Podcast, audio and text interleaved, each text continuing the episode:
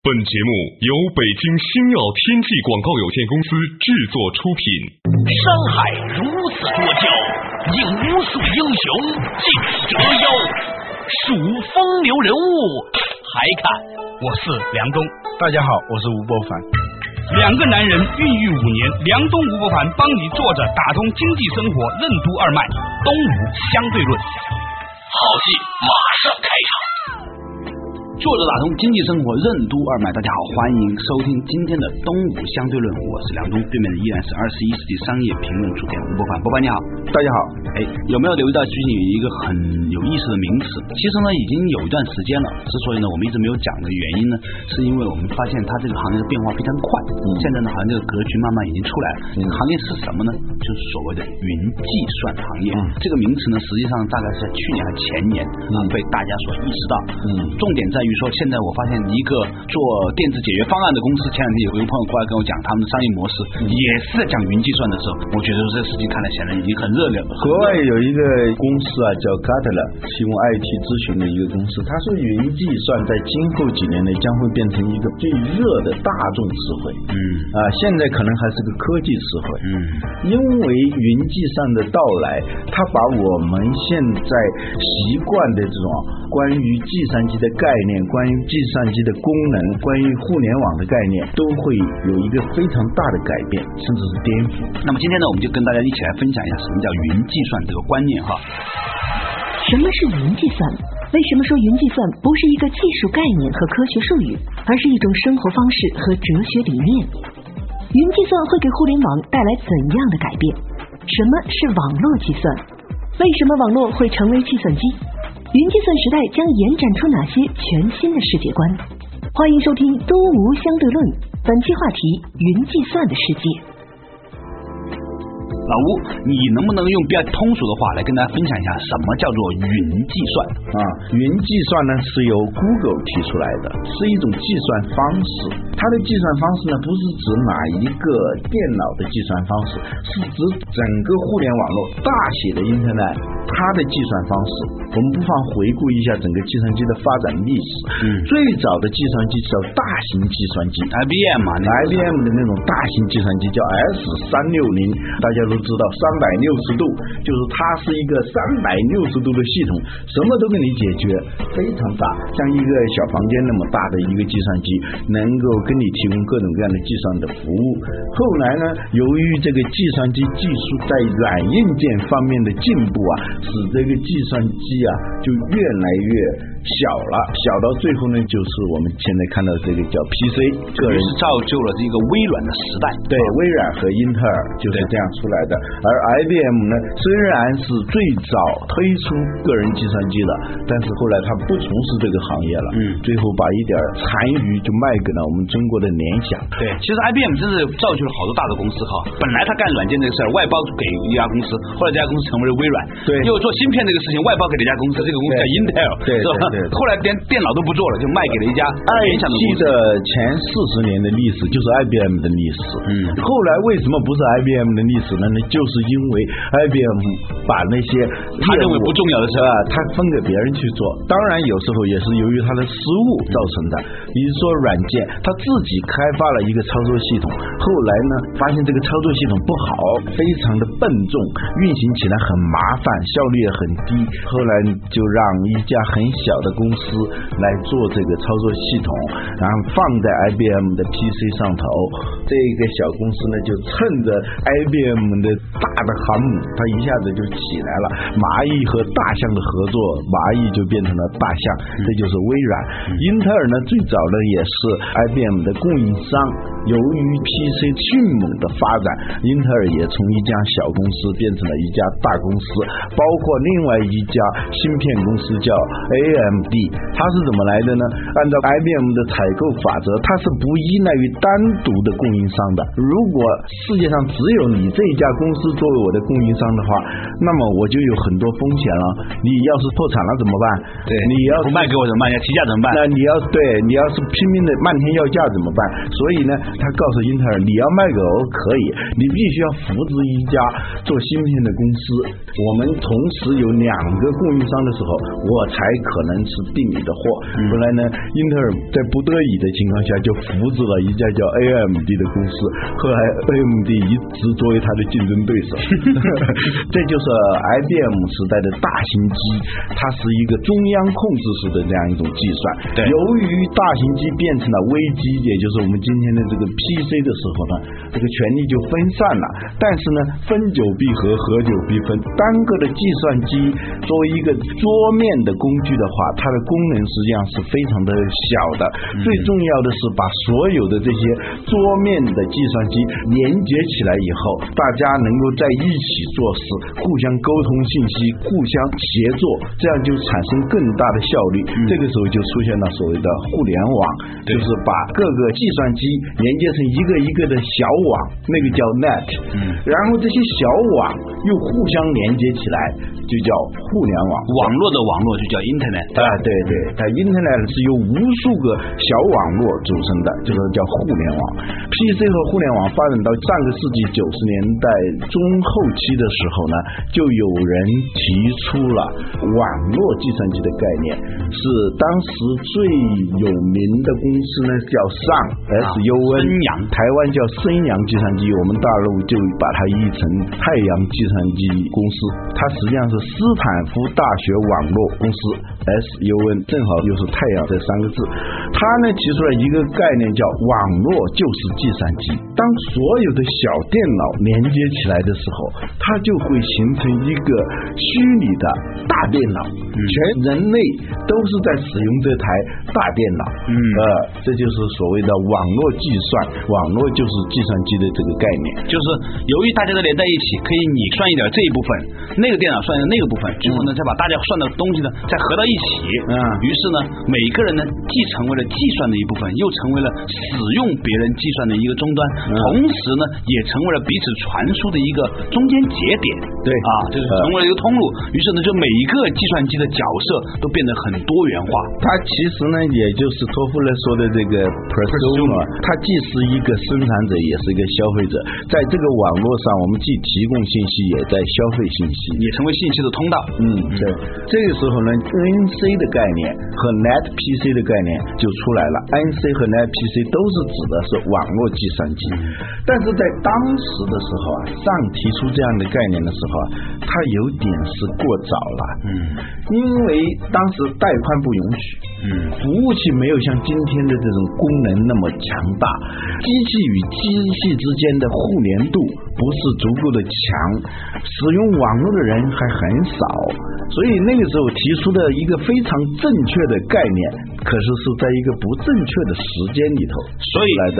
上尽管提出了这样的观念，但是一直以来呢，都被当时的这个 PC 时代的大佬，就 Microsoft 呢，嗯。就压着打，对，以至于呢，当时有一个很有意思的人，那个人呢叫 Eric Smith，呃，他当时是这个上的首席执行官，最早是 CTO，对。后来是 CEO，对。他提出了网络计算机的这样一个概念呢，实际上是一种让我们今天看来叫战略远视症。嗯。什么叫战略远视症呢？就是他对未来的东西啊看得非常的清楚，就像那些海军呐、远洋货轮上的水手啊，他们一般都是远视眼，因为他长期看海面嘛，这是远视眼。远视眼的另外一个说法叫老花眼，是吧？他对近处的东西就看得不清楚。那这个上提出了 Net PC 这个概念，网络计算之后，嗯那么后来呢？后来呢，就是互联网越来越发达了。到了九七年、九八年的时候呢，搜索引擎技术啊出现了一匹黑马，这就是 Google。Google 呢，它用它独特的算法，把以前所有的搜索引擎，叫什么 Alta Vista，还有 InfoSeek，包括雅虎啊，雅虎好多这种做搜索引擎的都给淘汰了。雅虎呢，实际上它自己并没有开发过自己的搜索引擎，它老是在用别人的。当时还有一个公司叫 Overture，嗯啊，也对做的不错。嗯对，包括我们现在说的那个 about 点 com，所以这些都是在从事搜索的业务。但是呢，由于他们的算法比较陈旧，都是通过这种关键词的多少啊，用这样一种方式来进行那个网页的排序，进行搜索。结果呢，Google 就就发明了一种新的算法，就是看一个网页它的链接数的多少来进行排序。在这里呢，我跟大家补充一点小小的相关的故事，恰好我了解一点点啊。嗯嗯搜索引擎它最重要就是说我那么多的网页，把哪个放在前面，哪个放在后面，什么网页是在你搜的这个词里面最重要的一个网页呢？嗯以前呢，他就这样认为，在这个网页上出现这个词儿多，比如说你搜刘德华，如果这一张网页上出现了很多个刘德华，他就认为这个是比较重要的。嗯后来呢，于是就有人发明了一种作弊的方法，用白色的字在网上呢打上刘德华，呃，甚至整个页面上都布满刘德华，因为看不到啊，人是看不到，但是呢，计算机它是可以看得到。对对所以呢，很多人就用这种方法来作弊，千方百计的呢，把自己想的一些网站呢放在一些不相关的那个它搜索下用。一些所谓最能吸引人眼球的那些词，暗中放在自己的网页里头，对以增加自己的网页的那个访被抓。对被抓取的可能性，被排在最前面的可能性，嗯这就是所谓的很有趣的这个网络上的作弊的现象啊，叫 SEO。嗯，这个故事呢，就说到后来呢，百度的李彦宏和 Google 的两个创始人呢，他们俩就各自在各自的领域里面发展出了一套根据有多少人来链接你这个网页，以及那些网页有多重要，来判断你现在这个网页重要性它的一个。其实用的是个网民投票的这种办法。对就网来链接你的人越多，就意味着大家投你的票越多。对，就越看得起你嘛，啊那么你就越重要。那么你在搜刘德华，如果一个网页，新浪、搜狐、腾讯或者其他的网站都把它的链接跟这个网站连接的话，而且它上面还有刘德华呢，大家就觉得说，哎，这个网页呢可能重要性是比较高的。那么你一搜刘德华呢，这一个网页就被列到了前面。嗯嗯，这个时候呢，佩吉和布林就是 Google 的两个创始人，他们呢就发明了这样一种算法，一下子就把以前的一些搜索引擎都给淘汰了。嗯中国其实以前也有过这种搜索引擎，但最后百度用这种办法，也就把别的那种搜索也给淘汰了。嗯，但 Google 这么做的时候啊，它实际上呢，已经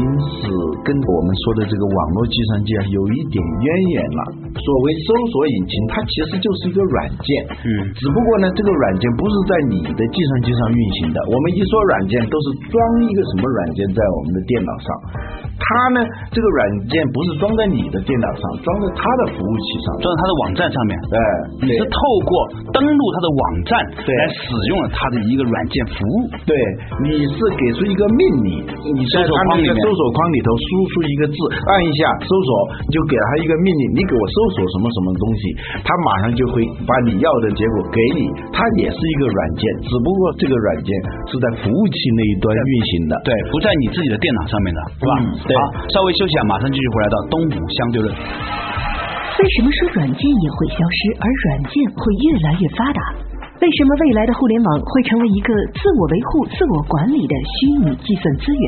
为什么说 Gmail 不是一个邮箱，而是一个特殊的邮件搜索引擎？每个使用互联网的人都在为 Google 免费打工吗？为什么互联网世界存在大规模零成本的隐性雇佣？欢迎继续收听《东吴相对论》，本期话题：云计算的世界。梁东吴不凡帮你坐着打通经济生活任督二脉，东吴相对论。作者打通经济生活任督二脉，继续回来到东吴相对论。刚才呢，跟吴伯凡呢稍微回顾了一下整个这个世界互联网电脑从大型计算机到 PC 时代到网络时代的一个脉络。这个东西呢，跟我们今天谈的这个话题云计算有关。因为如果你不了解前面的这一系列东西呢，你就很难理解今天所非常热的一个云计算。而这个东西它注定将不仅仅是一个技术概念，将来一定会成为一种哲学和一种生活方式，对，lifestyle 的一种概念。，你看它这个名称都是很奇怪的一个名称嘛，对不太像一个科学的术语啊。对云 cloud 就是天上的云是这么一个概念。嗯，我们刚才说了，Google 的提供的这种服务呢，后来有人把这一类的服务都概括成 SAS Software as Service，就是软件及服务。软件不再是一个产品放在你的计算机上头，而是说它是作为一种服务的工具放在那里头。我们呢买软件过去是买软件产品，现在呢我们越来越少的去买那些软件的产品，而是去买这些软件为你做的那些服务。Google 的这样一种思路呢，后来就越来越普遍。我记记得好像是上的最早的那个 CEO 啊，啊，后来是董事长叫麦克尼尼，他呢说过一句话叫“软件业将会消失，但软件会越来越发达”，就软件作为一种产业，最后就没有了。嗯，但是呢，软件将无所不在。他描述的就是这样一个情景。我举一个例子，像我们中国有一家公司叫金山，嗯，它是一个有雄心壮志的一个企业，它叫 Kingsoft。微软不叫 Microsoft 吗？微小的软件，那人金山呢是前面加的是 King 王啊，他要称王称霸，所以金山出来的东西一般都叫什么霸嘛，嗯，他就是要称王的这么一个企业。八八年成立以后，一直就是处于一种艰难的运行当中，因为什么？这个模式是软件作为一个产品进行出售的这个模式，大家也知道，在中国的知识产权保护又不那么严密的情况下，他出一个软件，别人就跟他 山寨了，啊，就就跟他盗版了。雷军呢曾经跟我说过一句话，他说，如果是由我们去以盗版的价格卖软件的话，我们也能赚钱。问题是我们到不了那些天桥上头，我们不能在那个路边铺这么大的一个渠道。所以它一直是处于非常艰难的这种运行当中。后来呢，它转型了，就是我们刚才说的 SaaS。比如说杀毒软件，它不再卖一张光碟了，嗯，这个光碟也会给你，你装上这个光碟的时候，那只是开始，它给你的一个首付。长期的你要更新病毒库啊，那你必须要通过互联网不断的来更新你的服务的时候呢，你就要给他钱，这样呢，它就不再是一个软件产品的提供商，而是一个软件服务的提供商。就这么一转型，活得就非常好了。嗯，现在在整个软件业里头啊，基本上是纯粹靠做软件为产品的越来越少。现在我估计也就是微软在这么干。嗯，当时呢，上的这个 CTO，后来的 CEO Eric Smith 呢，提出了这么一个 NC 的这样一个概念的时候啊，NC 是什么？Network 对对对，这个网络计算机，哎，网络计算机就软件不卖给你，只是在为你提供服务。我们刚才说到了 Google 啊，说到了 NC，实际上呢，它逻辑上是一样的。Google 是九七年成立的，到了两千年的时候，基本上就已经成气候了。嗯，到了两千零一年的时候。斯密特就被 Google 的这两个创始人挖过去，刚开始呢是作为董事，后来是作为董事长兼 CEO。他现在在 Google 的地位是至高无上的。目前的这个所谓的云计算，就是把 Google 和当年上的这一些思路集中起来，变成了所谓的云计算。它实际上是 SaaS 的这个理念的一种提升。嗯，只不过当时呢。在上这样的公司里面呢，它无法实现它的这种观念。但是呢，随着技术的发展，随着这个搜索引擎的发展，随着更多的人在使用互联网，以及更多的人在互联网上发布属于自己的软件产品和服务的时候，搜索引擎作为整合者，嗯，它可以扮演很重要的角色。对，我们今天只是在使用 Google 的搜索，顶多还用一下它的那 Google App、Google 地球，用它的一些其他的服务。都是服务，你不可能看到 Google 的产品的，就除了它的手机需奉啊，对，可能在不久的将来，我们就会用到 Google 的操作系统和它所有的这些应用软件。我们现在用的操作系统都是 Windows 嘛，但马上他们要推出一个跟 Windows 差不多的一个操作系统。而且呢，再过几年，它是这样一种状况，就是你打开电脑或者打开手机的时候，不需要装更多的软件操作系统，只要一跟它连接上的时候，那么你的操作系统、你的应用软件，所有所有的跟计算机有关的这些功能就接通了。打个比喻，它就像一个自来水厂。你的这个终端呢，龙头而已，只是一个水龙头而已。你把这个水龙头一扭开，你要的东西它都会提供给你。根据你的需要，像自助餐一样的，你来选用它的那些服务。嗯，这当然是一个很伟大的一个未来的设想啊。它真正的伟大之处不在于它能提供什么服务，嗯，因为呢，所有的包括杀毒也好、储存也好啊、网盘也好啊，甚至是这个电影影视也好、信息也好，都不是他做的。对我们将来的所谓的这个电脑啊，嗯，它跟我们现在用的是很不一样的。我们又有硬盘，我们还有好多好多各种各样的软件，它实际上是变成一个叫受终端，非常少的一点点软硬件，嗯啊，它只需要接通整个互联网，那么你所需要的东西都过来。所以呢，所谓云呢，也可以叫做资源池，它是一个巨大的池子，你可以从那个里头来舀水，就是这样一个意思。关键是这个池子吧，不是 Google 自己的，那它可能全世界各个地方都有池子，只不过呢它比你更知道这个东西在哪儿。这有一个概念跟那个 INC 不太一样的，你要的服务不再是由哪一家公司提供的，整个互联网变成了一个可以自我维护和管你的一个虚拟的计算资源，它实际上形成了一个个非常大的服务器集群，包括计算服务器，包括存储服务器，包括宽带资源，这些呢不是哪一个公司能够提供的。云计算呢，就是将所有这些计算资源集中起来，并由软件实现自动管理，无需人为的参与。我们想想，这个云是一个什么状态？空中的云，它是由地上的很多的水蒸气在蒸腾上啊，蒸发蒸发，它就形成了云彩，而且呢，有意思的就是一个云呐、它不像是一个苹果，它有个核。啊。其实云呐、没有一个东西是这个云的核，对。它是每一个的水分子对。平等的，互相吸引，互相排斥，对互相形成一团。你看见它是一团，真的走进去的时候呢，它又不是一个。嗯啊，说到这个云计算，我认为 Gmail 是真的做的非常好。它这个邮箱跟别的邮箱不一样，嗯不一样在哪里？以前呢，你说我要去哪个某某浪啊、某某湖啊申请一个这个邮箱的时候呢，我相当于在那里租了一个服务器的空间。后来 Gmail 推出来的时候又不要钱，而且呢，那个空间还告诉你说有一个 G、两个 G 很大，完全是是，而且你发现没有，打开 Gmail 邮箱的时候，每天你都发现这个容量是在增长。那为什么会是这个样子呢？其实这个世界上并没有一个所谓巨大的 Google 的服务器存储你的邮件，嗯它是做什么呢？它的搜索引擎能找到的各个地方散的没有用的空间，嗯然后呢，它把你的这些东西啊都打散了，存到各个地方去。嗯当你打开你的邮箱的那一刹那，它又像搜索引擎一样把你的这些都集成回来，它是一种特殊的邮件的搜索引擎，把跟你相关的所有的邮件收到你的名下来。当你说我要用邮箱了，嗯。用一个好像是一个邮箱里面的一个样子装给你看，对对。你在那一刹那你觉得我拥有这个邮箱，这个邮箱是我的，但其实这个世界从来就没有一个属于你的邮箱，呃，这个是很重要的一个观念，这个观念它可以说跟云是一样的。嗯。在你需要的时候，它把那些水蒸气都给吸过来。对。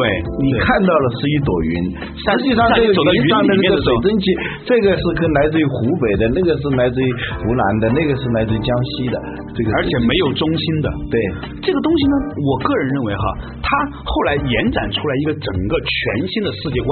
这个世界观里面哈，你就不再需要有那么一个属于你的东西，嗯，什么东西都是在这一秒钟集成给你，你不用的时候它就分散出去的了。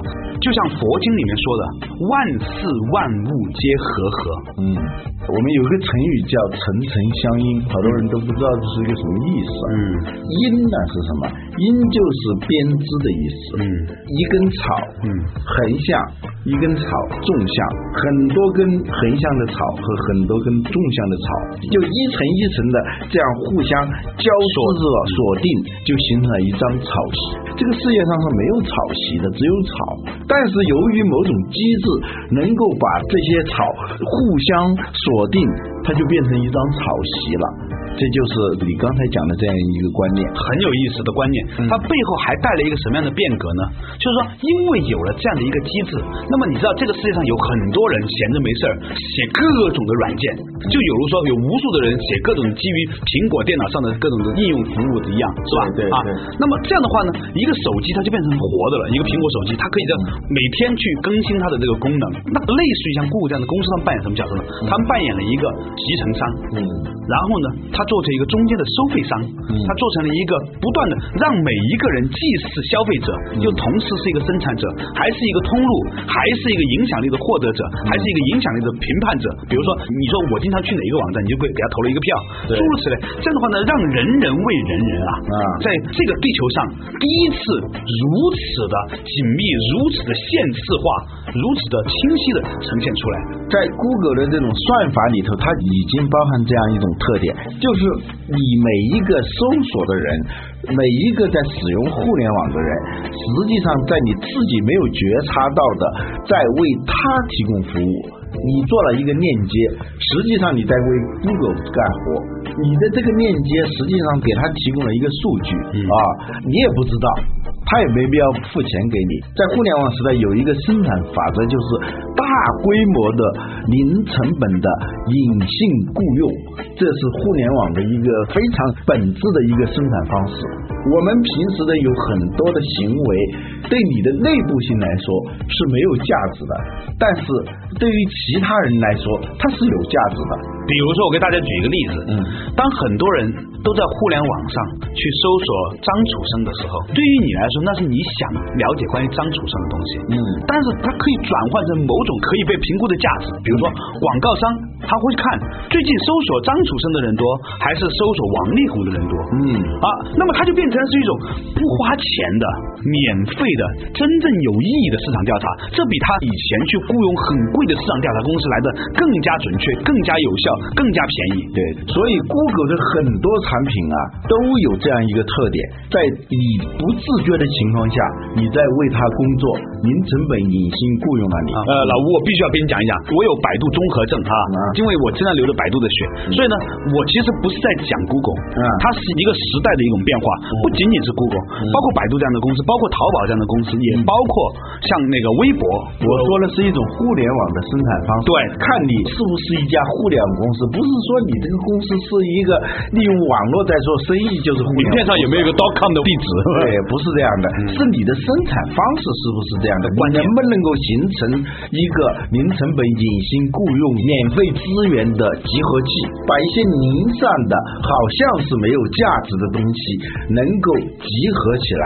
第二个就是筛选，最后形成了一种有价值的信息。比如再给大家举个例子，大家有没有想过，你在淘宝上买一个东西的时候，你对于下面的那些评语是多么看重？而这些评语都是那些消费者自己去做的。对，那么对于一个公司来说，如果他要说对每一个网站卖的东西都能够客观的做出评价，它本来应该是很大的一个成本。对，但是它现在没有这个成本，它这个成本全部化成了每一个消费者自发的一个表述，就你的行为的痕迹，不自觉的汇入到一个更大的一个行为里头去，一个目的里头去。嗯，你参与到一项巨大的工程，但你自己不知道。对这个话题呢，我觉得实在是太大，所以呢，我觉得我们的确可以把它分成两天的话题。好了，下一期同一时间依然是东吴相对论，依然探讨关于云计算的话题，敬请留意。云计算将带来哪些全新的价值观和商业模式？又会对社会经济产生哪些影响？为什么亚马逊总能推荐你最喜欢的书籍？为什么蚂蚁能在觅食的过程中找到最短的路径？什么是群居的智慧？为什么说互联网将成为人类共有的大脑，也会造成人类新的集体无意识？